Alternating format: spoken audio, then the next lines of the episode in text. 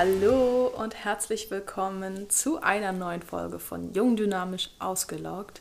Ich freue mich riesig, dass du wieder dabei bist und heute geht es um das Thema Mut zur Veränderung und wie du diesen Mut aufbringen kannst.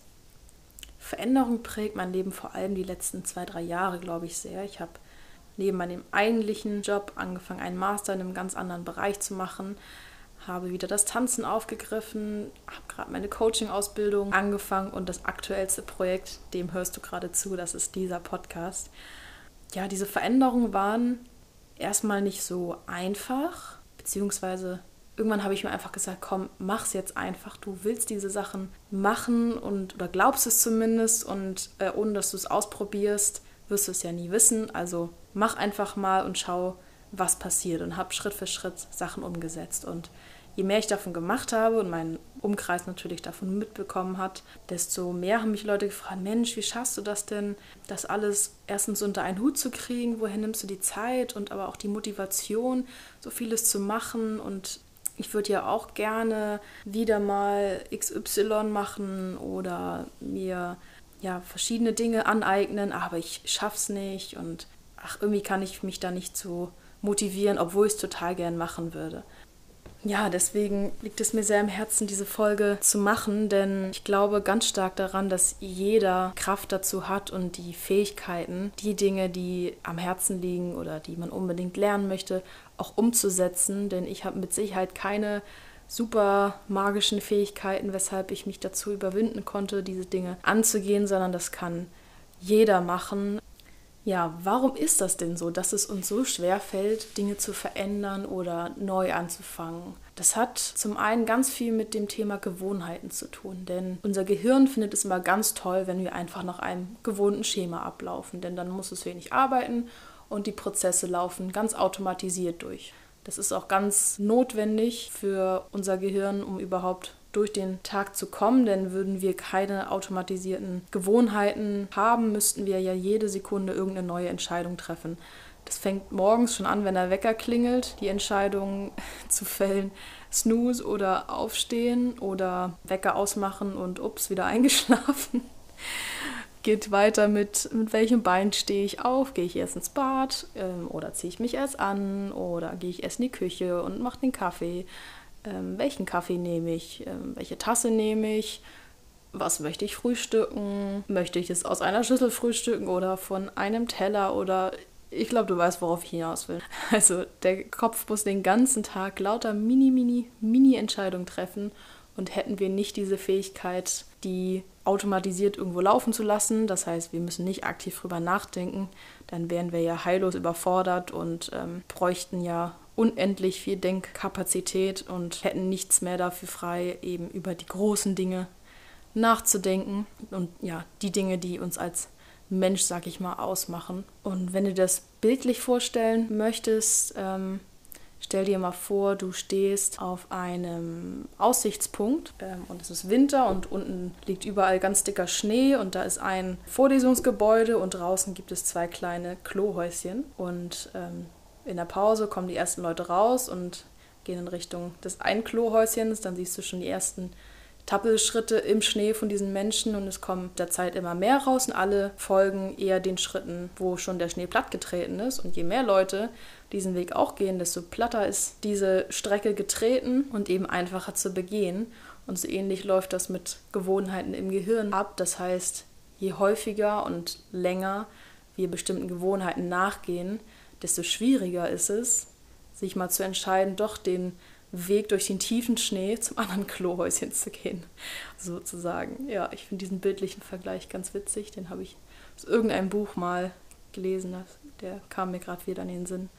Und ja, das ist schon mal der eine Grund, warum es uns auch so schwer fällt, da rauszukommen und eben Neues zu wagen, denn es gibt keinen Trampelpfad, den wir einfach gehen können, sondern wir müssen selbst den Weg suchen, müssen ihn platt treten und das Ziel finden. Und das erfordert vielleicht ein bisschen mehr Anstrengung. Dafür ist die Belohnung aber vielleicht viel größer, denn wer weiß, vielleicht ist das andere Klohäuschen ja viel, viel schöner.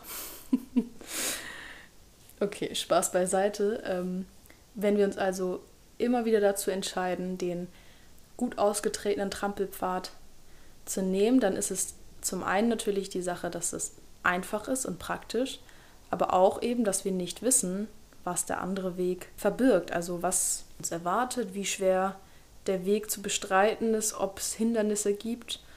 Und ja, dann nehmen wir doch lieber den einfachen Weg. Aber genau das führt ja oft nicht dazu, dass wir schaffen, die neuen Dinge auszuprobieren, die wir eigentlich gerne mal machen wollen, aber uns irgendwie nicht so richtig trauen. Und da kommen wir zum zweiten Thema, nämlich Glaubenssätzen, die wir haben, weshalb dieser noch nicht betrampelte Weg im Schnee denn so schwer zu betrampeln sei. Also es gibt verschiedene Ängste, die zum Beispiel dahinter stehen oder Glaubenssätze wie ich bin nicht gut genug oder mh, mm, ich muss perfekt sein und deswegen kann ich ja nicht was Neues ausprobieren, wo ich ja bestimmt nicht perfekt drin bin.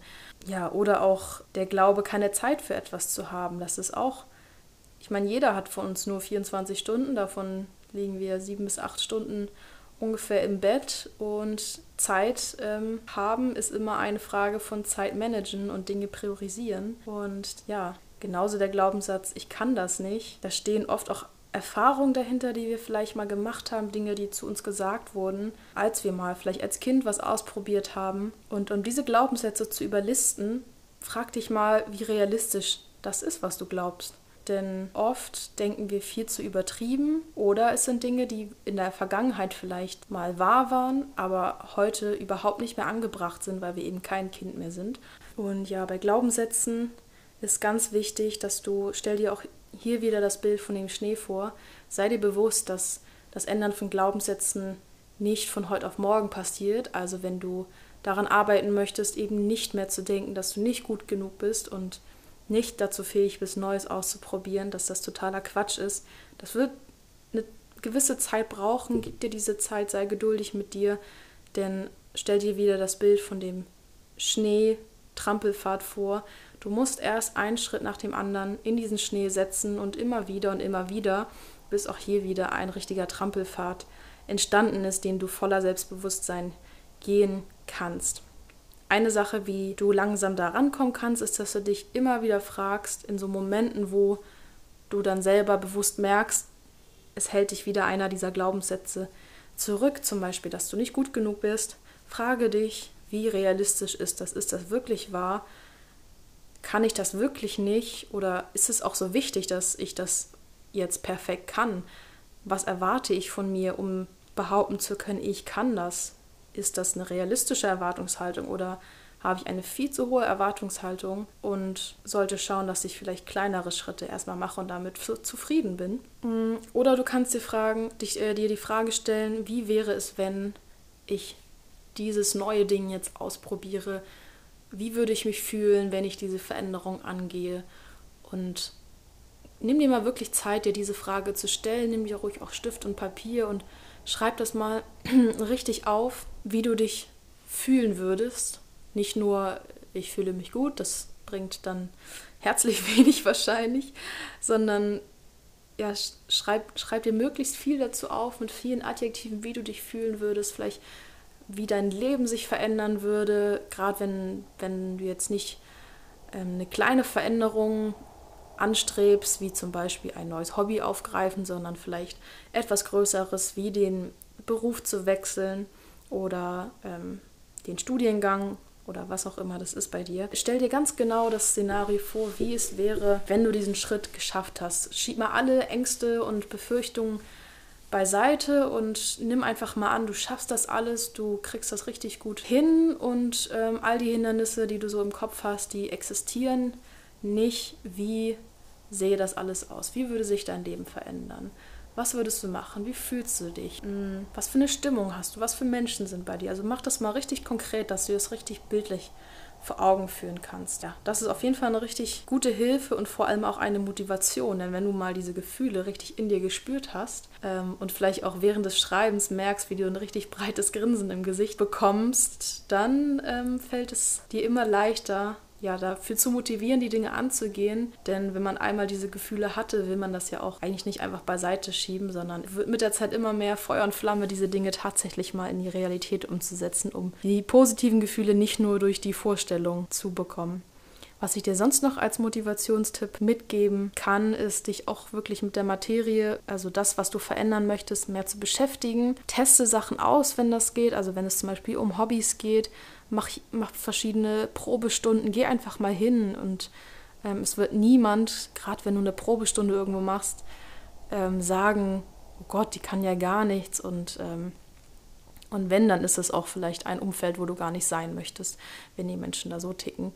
Ähm, oder sprech mit Leuten, wenn es um eine Berufsumorientierung geht, sprech mit Leuten aus dem Bereich, wo du vielleicht hin möchtest, um zu schauen, äh, ob es denn auch wirklich das ist. Denn manchmal haben wir auch so Wunschvorstellungen, die vielleicht gar nicht der Realität sind. Und dann bringt es ja auch nichts, uns die ganze Zeit zu ärgern, dass wir uns nie getraut haben, den Schritt zu machen, wenn wir dann irgendwann feststellen, ach nee, so toll ist das ja gar nicht, wie ich immer dachte. Auch das kann ja eine wichtige Erkenntnis sein, um sich nicht immer zu fragen, ach hätte ich doch, hätte ich doch. Ja, wenn du dann den Entschluss gefasst hast, eine bestimmte Veränderung anzugehen, dann mach einfach Minischritte, mach einen kleinen Plan, was du innerhalb dieser Woche schon dafür tun kannst. Zum Beispiel etwas recherchieren oder ein paar Menschen in diesem Bereich kennenlernen, was du im nächsten Monat tun kannst, in den nächsten dreien und so weiter, dass du dir einen richtig konkreten Plan machst, um einfach mal ins Handeln zu kommen. Und abschließend noch eine Sache, die hier auch ganz wichtig ist, wo ich mich selber auch immer daran erinnern muss.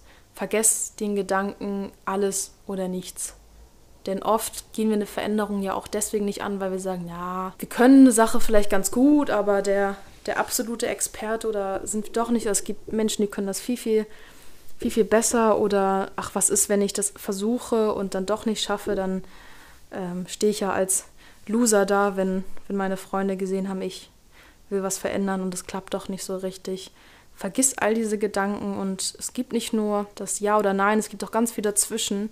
Wenn du zum Beispiel dich für verschiedene Branchen interessierst, dann kann es ja vielleicht auch für dich eine Lösung sein, bei dem einen in Teilzeit zu arbeiten und bei dem anderen entweder hobbymäßig was zu machen oder auch ja, so kleinere Aufträge mal zu übernehmen. Geh einfach die kleinen Schritte, probier aus, wie du dich dabei fühlst, justier neu und wie sagt man so schön, der Weg ist das Ziel und das ist wirklich so, auch wenn das wie so ein platter Spruch klingt, aber ja, die Erfahrung kann ich auf jeden Fall bestätigen. Ich weiß auch nicht genau, was aus diesem Podcast wird. Vielleicht wird er super, vielleicht auch nicht und ich habe alle Ängste über Bord geworfen, dass irgendjemand sagen könnte, ach, äh, jetzt muss sie das wieder einstellen, weil das, das nicht erfolgreich ist oder ach, ist doch vollkommen egal, ich habe jetzt Spaß dran und hoffe, dir gefällt es auch. Und wenn nicht, ist das auch okay. Und ich hatte eine schöne Zeit, aber ich bin mir ganz sicher, dass das hier noch weitergehen wird, weil ich da selber eben auch so eine Riesenmotivation für habe. Und vielleicht hörst du es auch in meiner Stimme hier,